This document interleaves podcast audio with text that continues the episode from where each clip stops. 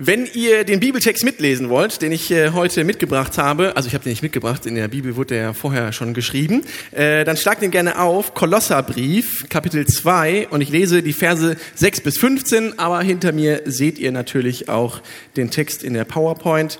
Ich lese nach der neuen Genfer Übersetzung, falls du in der Bibel-App oder so das einstellen möchtest.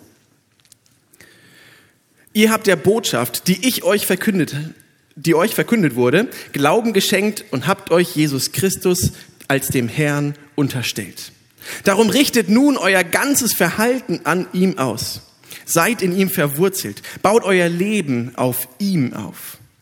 Bleibt im Glauben fest und lasst euch nicht von dem abbringen, was euch gelehrt worden ist.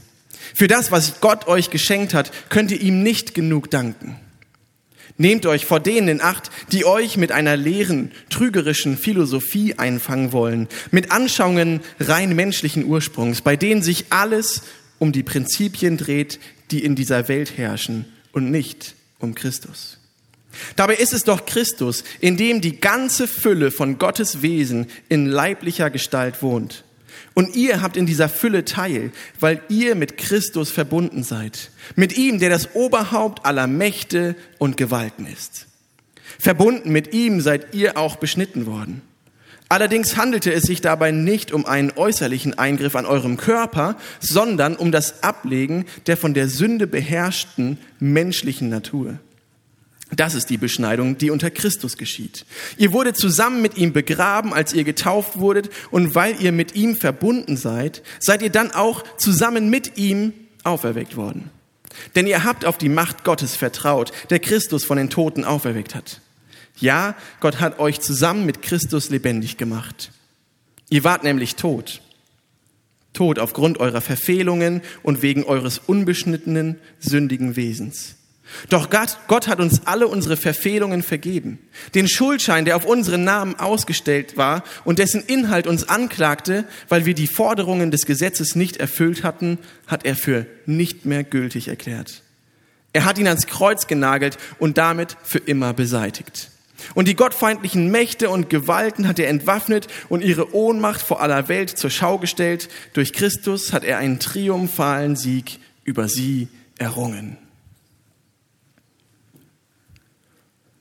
Zehn Bibelverse und so die ganze Bibel zusammengefasst, geballt, ihr braucht fast nichts anderes. Und äh, wenn ihr mich ein bisschen kennt, ihr wisst dann eigentlich, dass ich eher so ein Typ für Themenpredigten bin. Ich suche mir dann irgendein Thema raus, was ich gerne so predigen würde und dann habe ich ein paar Bibeltexte dazu. Aber heute möchte ich mit euch mal diesen Text verstehen.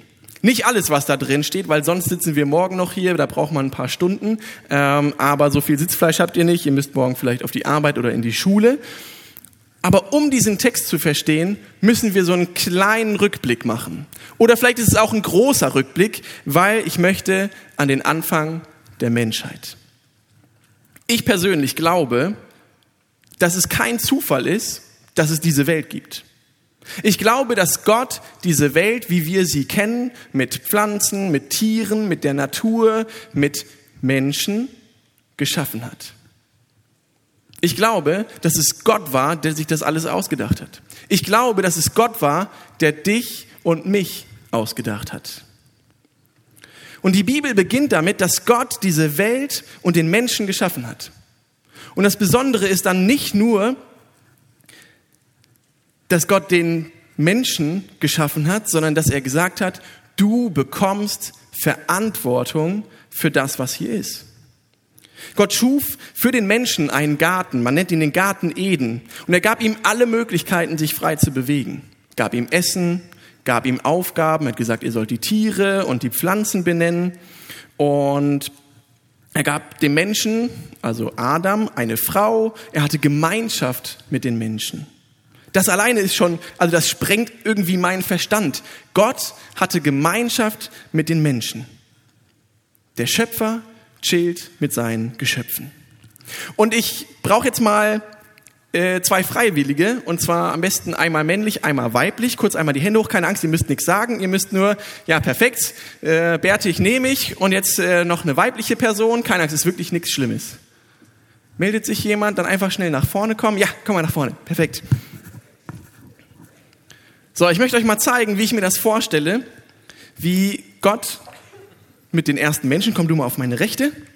Ich glaube, Gott ist so mit den Menschen so durch den Garten Eden gelaufen, hat so gesagt, so hier, ihr habt den Auftrag, ihr sollt diese ganzen Tiere, die ihr hier seht, benennen. Und guck mal da vorne, da habe ich so ein Tier geschaffen, das ist so ganz süß und klein und macht so miau und ist ganz kuschelig und die Leute wollen damit irgendwie kuscheln. So, wie sollen wir das nennen? Katze. Katze, super. Und guck mal da vorne, da habe ich eine große Katze gemacht. Und jetzt kommt's. Also, die ist erstens super gefährlich und zweitens, die Männchen, die haben so eine richtig krasse Mähne und sehen übel heftig aus. Wie sollen wir das nennen? Löwe. Boah, der Name gefällt mir. Löwe, richtig gut. Löwe von Juda. Ach nee, stopp, stopp, stopp. Vergesst das wieder. Das äh, kommt erst später, kleiner Spoiler. Ähm, so, also das ist euer Auftrag. So, und so habe ich mir das vorgestellt, wie Gott mit dem Adam und dem Eva, mit der Eva, durch den Garten Eden geht. Also, vielen Dank, dass ihr mitgemacht habt. Einen großen Applaus.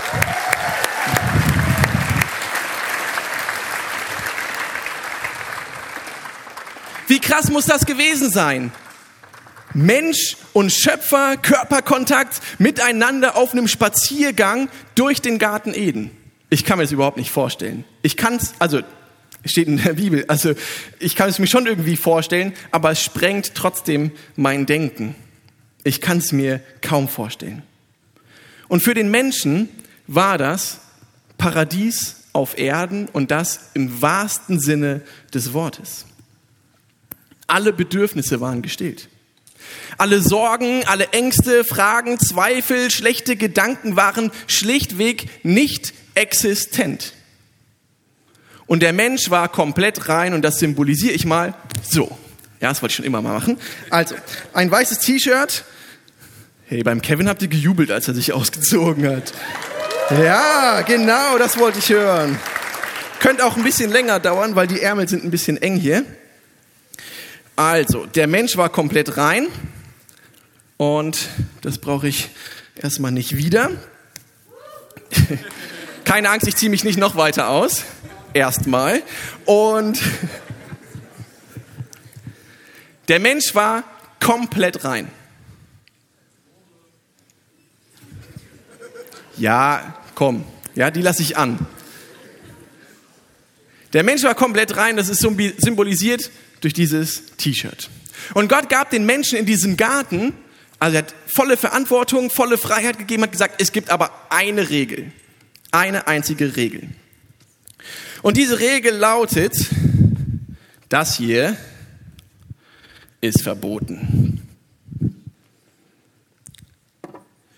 Das hier ist die Frucht vom Baum der Erkenntnis, die dürft ihr nicht essen. Also, off the limits. Ja? Das ist nicht erlaubt. Alles andere gönnt euch. Eine einzige Regel. Kann ja eigentlich nicht so schwer sein, oder? Sich an eine einzige Regel zu halten. Was denkt ihr? Naja, war es anscheinend doch. Es dauert nicht so lange, bis der Mensch sich das mal so anguckt. Und dann kommt so ein Teufel und sagt, hey komm, kann doch nicht so wild sein die eine Frucht. Guck dir den Garten an, die ist so lecker. Und was macht der Mensch? Der greift einmal richtig zu. Mm. Geil, lecker. Mm. Gott, was ist denn dein Problem? Ich hoffe, ich habe das Mikro nicht kaputt gemacht.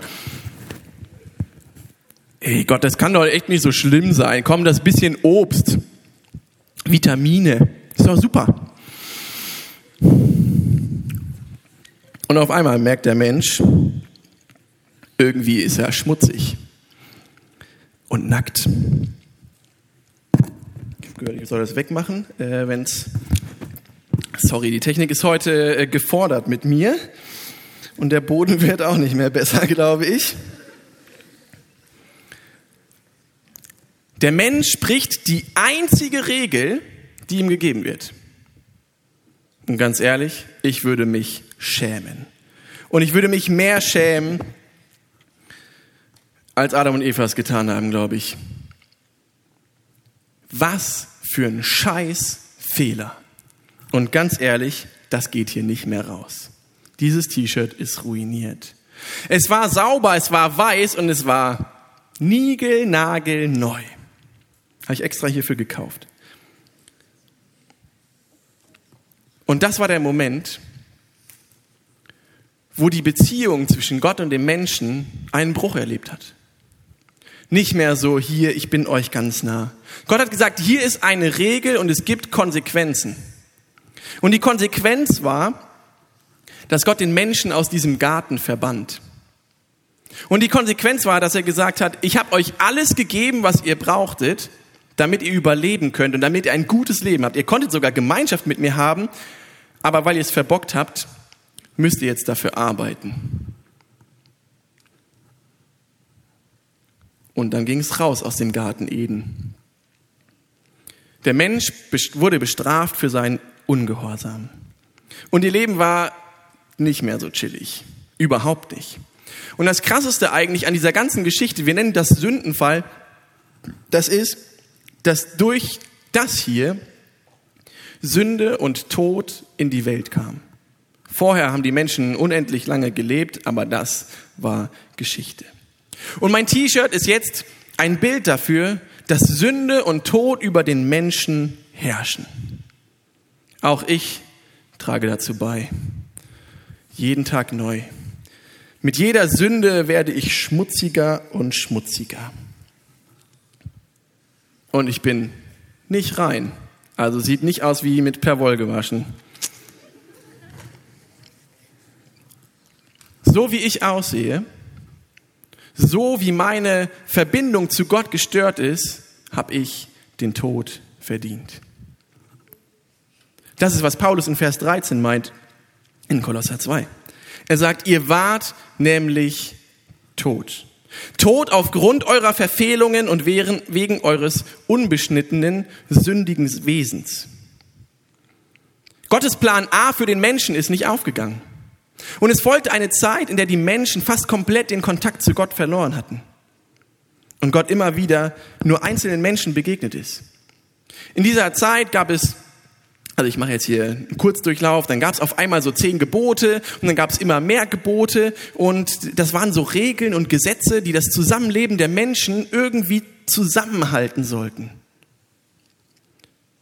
Und ihr könnt es euch vorstellen, wenn die Menschen es nicht geschafft haben, sich an eine Regel zu halten, wie ist es dann mit über 500?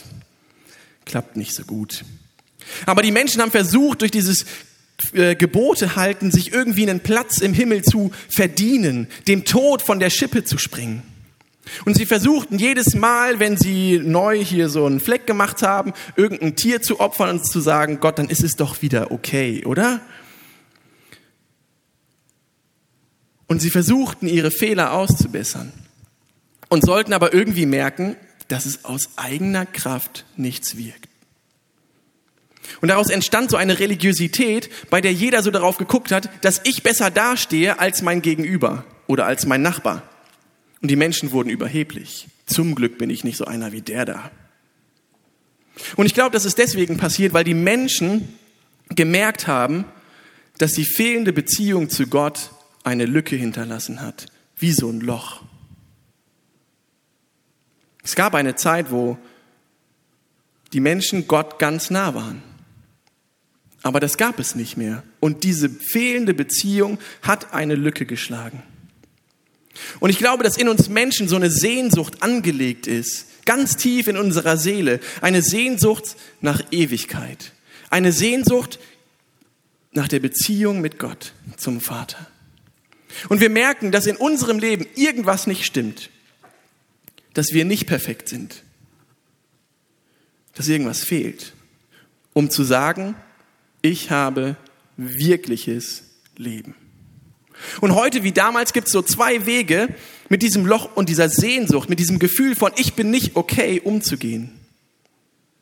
Die einen machen das ganz oldschool mit dieser übertriebenen Religiosität und zu gucken, so Hauptsache viel für Gott machen und Gebote einhalten und dann besser dastehen als die anderen, weil dann habe ich vielleicht einen besseren Platz im Himmel. Und der andere Weg ist Ablenkung und Flucht. Wir merken, dass mit uns etwas nicht stimmt und wir bemerken bewusst oder unbewusst die fehlende Beziehung zu Gott. Aber wir sehnen uns danach, wirklich lebendig zu sein. Wer von euch fühlt sich nicht so, dass er wirklich lebendig sein möchte? Wir sehnen uns nach einem glücklichen Leben.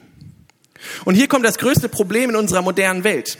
Für die Kolosser damals war es so, dass die leere und trügerische Philosophie, das war ein mystischer Polytheismus. Das heißt, die hatten mehrere Götter. Äh, das waren ja also so Griechen und Römer und so. Und die hatten dann hier Zeus und wen noch immer alles. Ich kenne mich damit nicht so gut aus. Aber hatten ganz viele Götter. Und dann haben sie von Jesus gehört. Jesus, der sie errettet, der am Kreuz für sie gestorben ist. Und die Kolosser haben gesagt, juhu, das ist richtig gut. Und dann haben die so eine Statue von Jesus einfach zu den anderen gestellt. Hin zu den anderen Göttern.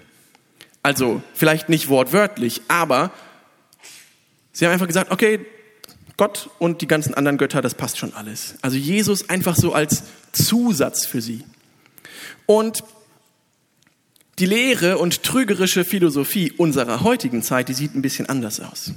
Sie wird gesteuert von einer kapitalistischen Gesellschaft.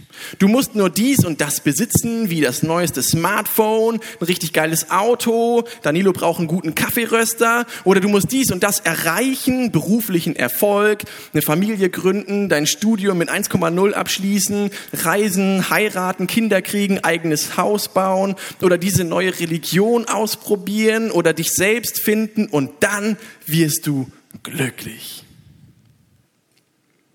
Dazu kommt so eine Überforderung mit unendlichen Möglichkeiten. Keiner weiß mehr, was er studieren soll, weil man einfach nicht mehr weiß. Also es gibt ja so viele Sachen, die man machen könnte. Dann probieren wir mal alles aus. Und es ist auch überfordernd, dass du alles sein, fühlen und leben darfst, solange du nur authentisch bist. Wenn ihr mir nicht glaubt, dass die Welt so läuft, dann braucht ihr nur mal kurz auf Social Media gehen, auf TikTok, Instagram, was es sonst noch so alles gibt. Und da werdet ihr alle möglichen Lebensentwürfe, Produkte, Reisen und sonstige Angebereien präsentiert bekommen, dass ihr auf kurz oder lang nicht mehr wisst, wo hinten und vorne ist. Und wir Menschen, wir tun wirklich alles, um dieses Loch, um diesen Schmutz in unserer Seele nicht mehr zu spüren. Der nächste Kaufrausch, neue Sneaker, viel Geld haben, Luxus, Lifestyle, Follower auf Instagram, Snapchat, YouTube und Co, Beziehungen, Sex, Macht, Alkohol und Drogen, verliebt sein, Harmonie, Hobbys, Yoga, andere Religionen und manchmal lenken wir uns sogar mit Dienst in der Gemeinde ab. Und vor allem haben wir so ein Streben danach, einfach zu leben. Unsere Sehnsucht ist so groß und das Angebot, was die Welt zu bieten hat, ist noch viel größer. John Mark Comer schreibt in Das Ende der Rastlosigkeit, Menschen auf der ganzen Welt, außerhalb und innerhalb der Kirche, sind auf der Suche nach einem Ausweg, einer Fluchtmöglichkeit aus der erdrückenden Last des Lebens diesseits von Eden. Aber wir können ihr nicht entkommen. Das Beste, was die Welt zu bieten hat, ist eine vorübergehende Ablenkung, um das Unvermeidliche hinauszuzögern oder das Unausweichliche zu leugnen. Die Suche nach dem Ausweg und die Last des Lebens diesseits von Eden betrifft uns alle. Ihr seid alle Menschen, also betrifft es euch. Und vielleicht merkst du das ja gerade tief in dir drinne, dass da etwas ist, wonach du dich sehnst und es kann so unterschiedlich aussehen. Nach Anerkennung, nach Sicherheit, nach Besitz, nach einem besseren Selbstwertgefühl oder einem schöneren Körper. Und das Problem mit diesen ganzen Social Media, was ich gerade schon angesprochen habe, ist, dass sie dir das Gefühl vermitteln, dass du nur glücklich sein kannst, wenn du das eine oder das andere hast oder bist. Oder dich irgendwie fühlst. Und dass du nur etwas wert bist, wenn du genug Follower und Likes und sonst was generierst und dass du am besten deine eigenen Fotos auch noch schön finden musst. Und glaubt mir, mich betrifft es auch. Ich bin nicht zu 100 Prozent befreit davon. Wenn ihr mir auf Instagram folgt, dann wisst ihr, dass ich die App von meinem Handy gelöscht habe vor zwei Wochen. Radikaler Schritt, ich weiß.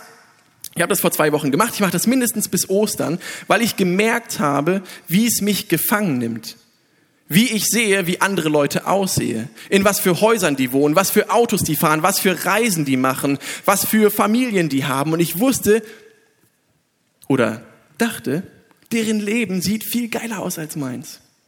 Und natürlich wusste ich, dass das nicht stimmt. Ich wusste, das ist nur dieser kleine Teil von dem, was sie zeigen. Diese 0,0001 Prozent. So, wer träumt nicht davon, so einen geilen Trip mit einem selbst ausgebauten Van zu machen und denkt, das wäre Paradies? Ja, und dann zoffst du dich mit deinen Freunden, mit denen du unterwegs bist und alle heulen, aber das sieht niemand auf Instagram, ne? Ich bin nicht befreit davon. Und auch ich denke manchmal, ich wäre glücklicher und besser dran, wenn ich bestimmte Dinge hätte. Und das auch ohne Social Media. Also es ist nicht auch nur Social Media, was schlecht ist. Ja, ich kann das nicht auf andere schieben, sondern es ist in mir verankert. Ich habe Social Media gelöscht und dann habe ich auf eBay Kleinanzeigen meinen Traum-Kaffeeröster gefunden, gebraucht. Ich könnte ihn mir fast, naja, nicht fast leisten. Ich könnte mir ihn nicht leisten, aber ich könnte wenigstens argumentieren. Ich könnte mir ihn leisten, wenn ich bestimmte Dinge und dann und ich merke, ich bin mit dem, was ich habe, nicht zufrieden. Ich habe einen Kaffeeröster. Ich besitze einen. Ich kann richtig geilen Kaffee damit machen. Überhaupt gar kein Problem. Und obwohl ich weiß, dass mich das nicht glücklich machen kann, will ich es trotzdem haben. Wenn du oder deine Eltern also zu viel Geld haben, dann könnte ich euch den Link schicken und nächste Woche, ne? Nein, Spaß. Aber ich bin doch ein Diener des Herrn, also da könnt ihr doch mal Ach komm, die dreieinhalbtausend Euro, das ist doch nix. Gebraucht, wohlgemerkt. Mein Traumkaffeeröster kostet 17. Also, ähm, und ich denke, das würde mich glücklich machen. Und es würde es auch. Für eine halbe Stunde oder zwei. Und dann gucke ich an mir runter und merke, da ist ja immer noch dieser riesengroße Fleck der mich daran erinnert, dass ich als Mensch schuldig geworden bin vor Gott und vor meinen Mitmenschen. Und da ist dieses Loch in meiner Seele, das mir sagt, dir fehlt was. Aber wisst ihr, was die Wahrheit ist? Es gibt nichts, was dieses Loch, diese Sehnsucht auf der Erde, die wir spüren, in unserer Seele dauerhaft stillen kann, als Jesus Christus. Nichts. Wenn du versuchst, dieses Loch in deiner Seele alleine zu füllen, dann kannst du alles machen, aber es wird so aussehen.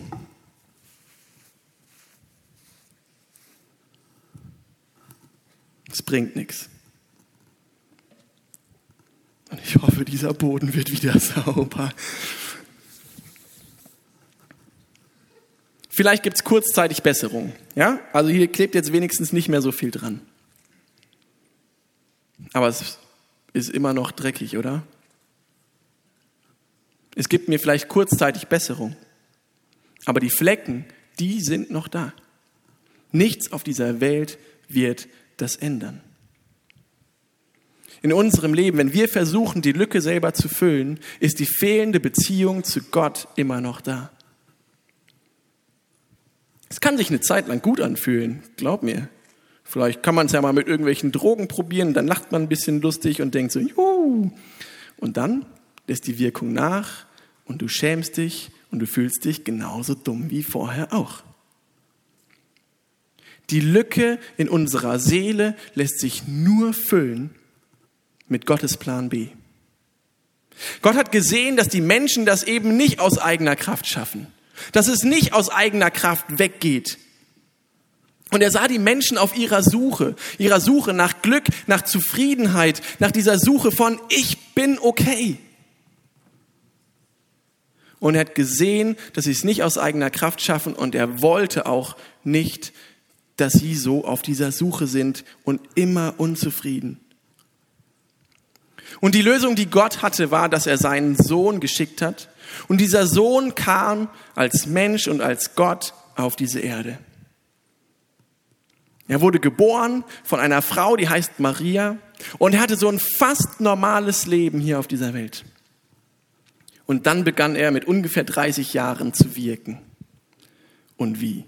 Er heilte viele Menschen. Er hat Dämonen ausgetrieben, Essen vermehrt, mehrere tausend Menschen satt gemacht. Er hat Tote wieder zum Leben auferweckt und er hat vor allem Gottes Liebe an seine Mitmenschen weitergegeben. Und dann nach ein paar Jahren ist er am Kreuz gestorben. Er wurde gekreuzigt. Warum? Als Opfer für uns und unsere Schuld. Gott hat seinen Sohn geopfert für dich und für mich. Und ich bin Papa von zwei Jungs, die sind zwei und vier und für mich hat das eine viel krassere Bedeutung bekommen. In der Sekunde, in der mein erster Sohn Ole geboren wurde, habe ich verstanden, was Gott da gemacht hat. Ich habe meinen Sohn im Arm gehabt und habe gesagt, nie gebe ich den wieder her. Nie. Und ich weiß, was für eine Liebe ein Vater für einen Sohn hat. Und ich weiß, was für ein Opfer Gott gebracht hat. Ultra heftig. Ich gucke mich mir euch an und denke, also für euch will ich meinen Sohn nicht opfern. Ich bin aber auch zum Glück nicht Gott. Aber das, was Gott gemacht hat, das übersteigt alles menschliche Verstehen dass der Gott, der Himmel und Erde gemacht hat, der uns Geschöpfe gemacht hat, der einfach nochmal eine Sinnflut hätte schicken können und sagen können, wir machen nochmal neu, dass er seinen Sohn opfert für dich und für mich, um uns von der Macht der Sünde und des Todes zu befreien. Und noch viel krasser finde ich, dass Jesus wieder auferstanden ist von den Toten. Drei Tage später. Und er gibt dadurch die Möglichkeit zu sagen, ich fülle diese Lücke in deinem Leben neu. Es ist neu möglich, dass du Beziehung zum Vater hast, nämlich durch mich. Ich bin der Vermittler und ich lasse euch jemanden da, den nennen wir den Heiligen Geist. Durch Jesus Christus wurde dieser Weg wieder frei. Es ist die Möglichkeit und die einzige Möglichkeit, diese Sehnsucht in unserem Leben wirklich zu stillen. Und was bedeutet das für mein T-Shirt? Was bedeutet das für meine Schuld? Was bedeutet das für meinen Tod, den ich verdient hätte? Es bedeutet, dass Jesus mit offenen Armen vor mir steht und sagt, Danilo, ich bin für deine Schuld, für deine ganz persönliche Schuld gestorben. Und deswegen haben Tod und Sünde keine Macht mehr über dich. Glaubst du das? Und wenn ich diese Frage mit Ja beantworte, dann sagt er, dann leg doch alles bei mir ab. Und dafür muss ich mal hinter diese Wand gehen, weil, dass ich mich noch weiter ausziehe, wollt ihr nicht sehen.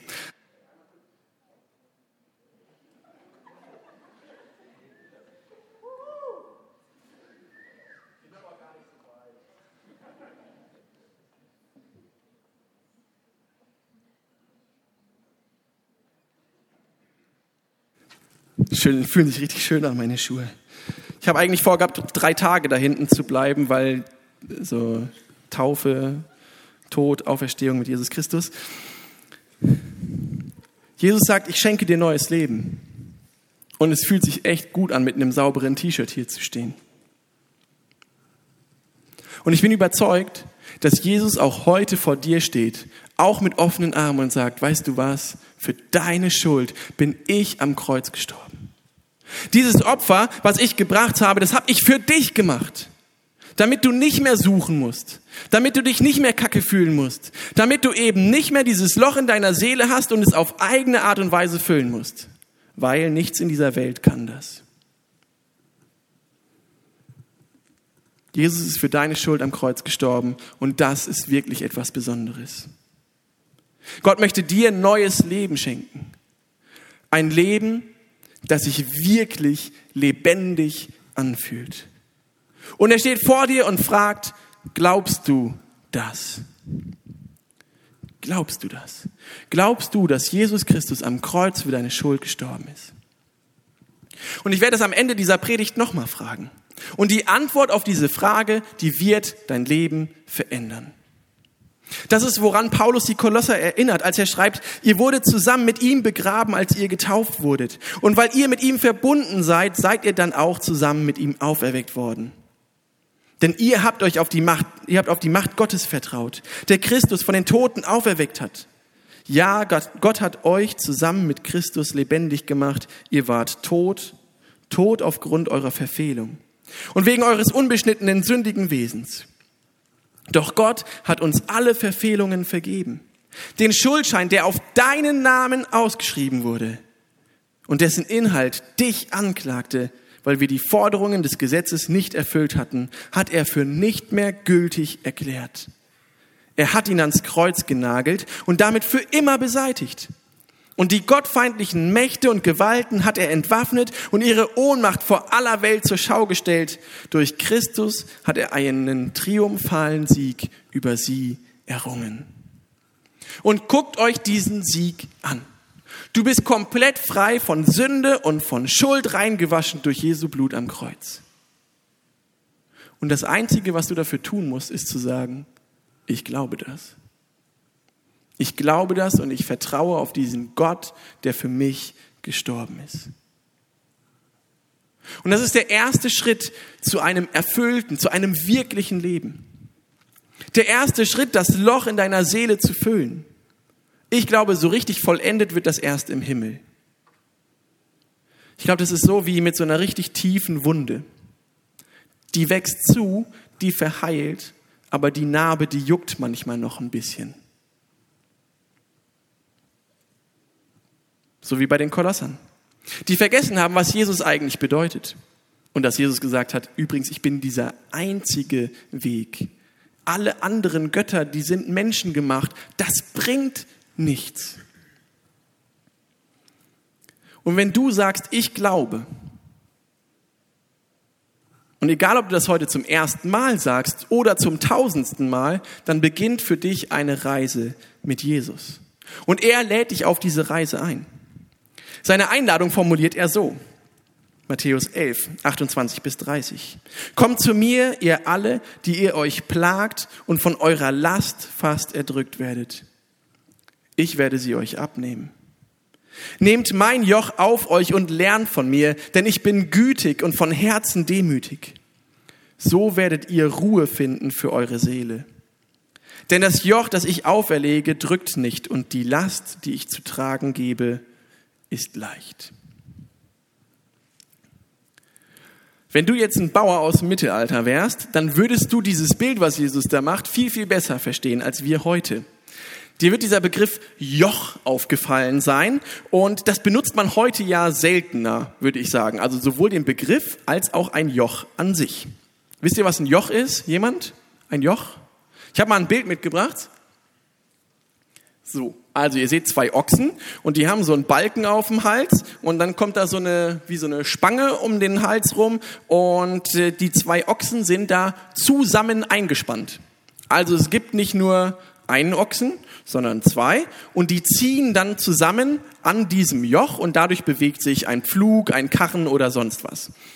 Äh, das macht man heute in Deutschland so nicht mehr, weil sonst würden wir alle verhungern, weil die sind relativ langsam. Aber was man gemacht hat, war, man hat einen älteren, ja, eher ausgedienten Ochsen zusammen mit einem jungen, energetischen Ochsen zusammen in ein Joch gespannt.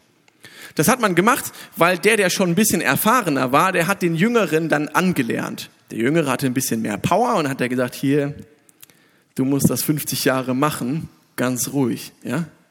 Also du hast noch einen weiten Weg vor dir. Wenn du die ganze Energie verpulverst, dann wirst du Steak und landest beim Danilo auf dem Grill.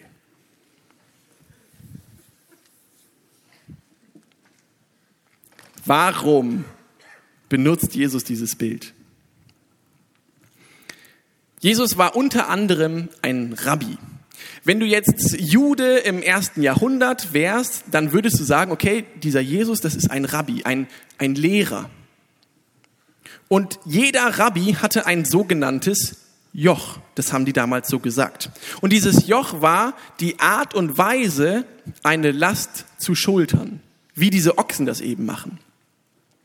Aber es war natürlich kein reales Joch, sondern es war die Art und Weise, wie sie die jüdischen Schriften, also die heiligen Schriften damals lesen und verstanden haben. Aber auch wie man Mensch sein sollte, wie man die Last des Lebens schultert. Für uns heute ist das Joch ein total fremdartiges Bild, aber für die Menschen damals hat es ganz, ganz viel Sinn gemacht. Und Jesus sagt, ich lade dich ein, dein Joch so zu tragen wie ich. Ich zeige dir, wie man die Last des Lebens schultert. Und Jesus sagt auch, mein Joch ist leicht. Wenn du sagst, ich glaube, dann ist das der erste Schritt, dass du einer seiner Jünger wirst. Und im Hebräischen heißt das Talmidim. Und das wird oft mit Schüler übersetzt, aber mir gefällt die Übersetzung Lehrling besser. Ein Lehrling von Jesus zu sein bedeutet, bei Jesus in die Lehre zu gehen. Eben wie ein Ochse neben ihm eingespannt zu werden und er ist der, der die Erfahrung hat und ich bin der, der vielleicht ein bisschen zu viel Energie hat und überall rumsprinten möchte. Und Jesus sagt, ich zeig dir, wie man lebt. Du wirst von ihm ausgebildet. Und wenn du bei ihm in die Ausbildung gehst, hast du drei Ziele. Das eine ist, mit Jesus zusammen zu sein, sonst kannst du nicht von ihm lernen. Das zweite ist, so werden wie Jesus. Und das dritte ist, tun, was Jesus tun würde, wenn er du wäre. Was Jesus will, ist dir zu zeigen, wie du dein ganzes Leben nach seinem Vorbild gestalten kannst. Wie du die Last deines Lebens schultern kannst und wie der Schmutz deines Lebens wieder in Ordnung kommt. Die Idee hinter diesem Joch ist, dass du den Lebensstil von Jesus annimmst und zu deinem eigenen machst. Christsein, also erfülltes Leben, kommt aber nicht auf Knopfdruck. Das ist nicht so, du hast einmal ein Gebet gesprochen, deine Hand gehoben und auf einmal ist das Leben perfekt und nichts Böses kann dir mehr passieren. Das ist kein Automatismus. Das Joch, was Jesus beschreibt, ist ein Arbeitsgerät und kein Zauberstab.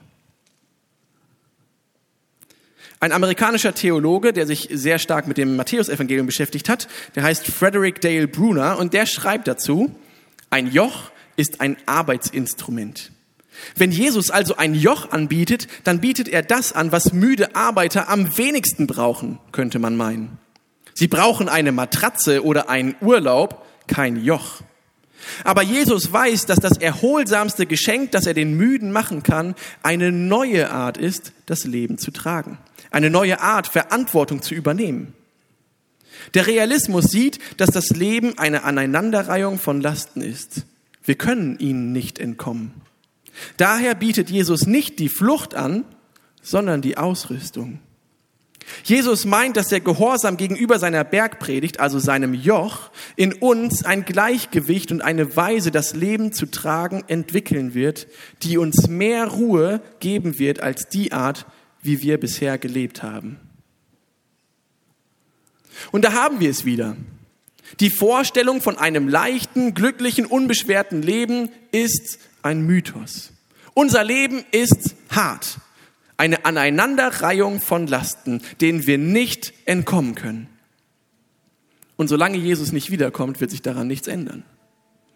Ist vielleicht ein bisschen deprimierend, aber Jesus bietet uns ja etwas an. Jesus bietet uns an, an unserer Seite zu gehen und uns zu zeigen, wie Leben geht, wie erfülltes Leben geht. Und ich finde dieses Bild so stark. Am Anfang habe ich zwei Leute in die Arme genommen und habe gesagt, so geht Gott durch den Garten Eden mit den Menschen. Und er spaziert so durchs Leben. Und was macht Jesus? Er sagt, ich gehe auch an deiner Seite. So wie Gott, der Schöpfer, an deiner Seite gegangen ist, möchte ich an deiner Seite gehen. So wie ich mit Adam und Eva das Leben entdeckt habe, möchte ich mit dir, dir zeigen, was es bedeutet, lebendig zu sein, wirklich erfüllt zu leben.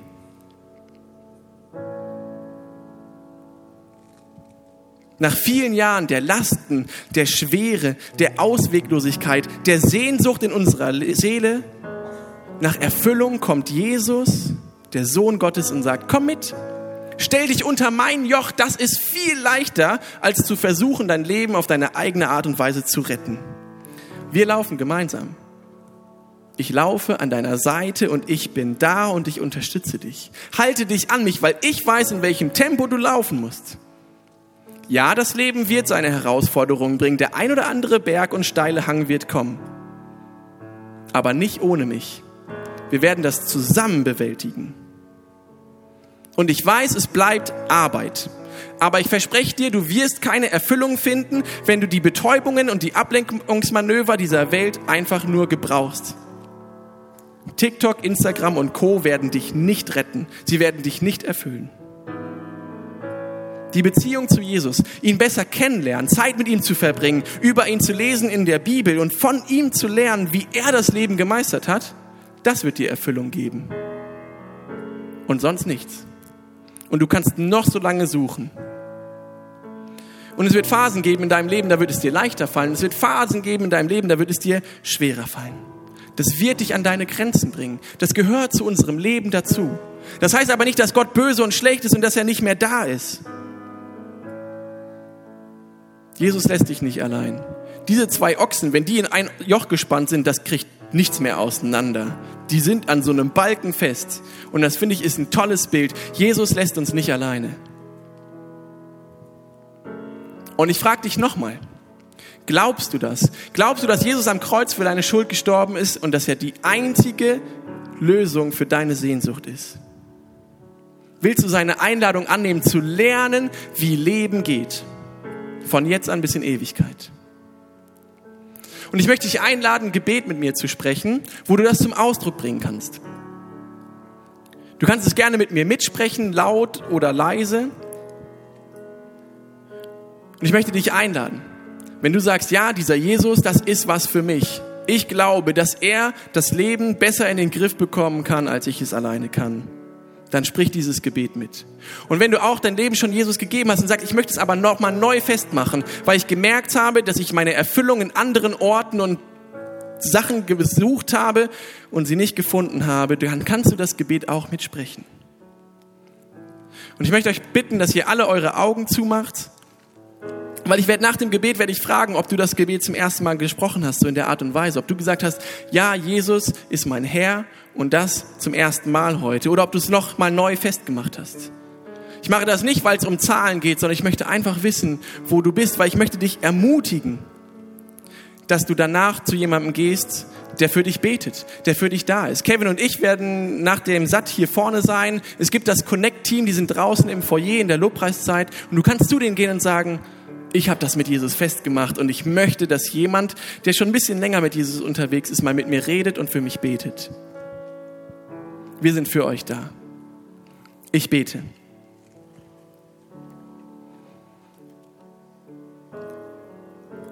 Jesus, ich habe Sehnsucht nach dir. Und ich habe erkannt, dass ich diese Sehnsucht versucht habe zu stillen an Orten, wo keine Lösung zu finden ist. Ich habe erkannt, dass du der einzige Weg bist zu einem erfüllten Leben. Danke, dass du dein Leben geopfert hast für meins. Danke, dass du für meine Schuld am Kreuz gestorben bist und dass du mir neues Leben schenken möchtest. Ich möchte erkennen, was das bedeutet. Ich möchte es erleben, was wirklich Leben bedeutet. Ich möchte mit dir gehen. Danke, dass du das anbietest und dass du mich nicht alleine lässt. Jesus, mein Leben gehört dir. Amen. Bitte lasst mal noch die Augen zu und wenn ihr das Gebet zum ersten Mal gesprochen habt, wenn ihr zum ersten Mal Jesus euer Leben gegeben habt, dann hebt doch mal bitte eure Hand. Ich werde es auch keinem verraten. Und wenn ihr sagt, ja, ich habe mein Leben noch mal neu mit Jesus festgemacht, dann hebt doch bitte jetzt die Hand.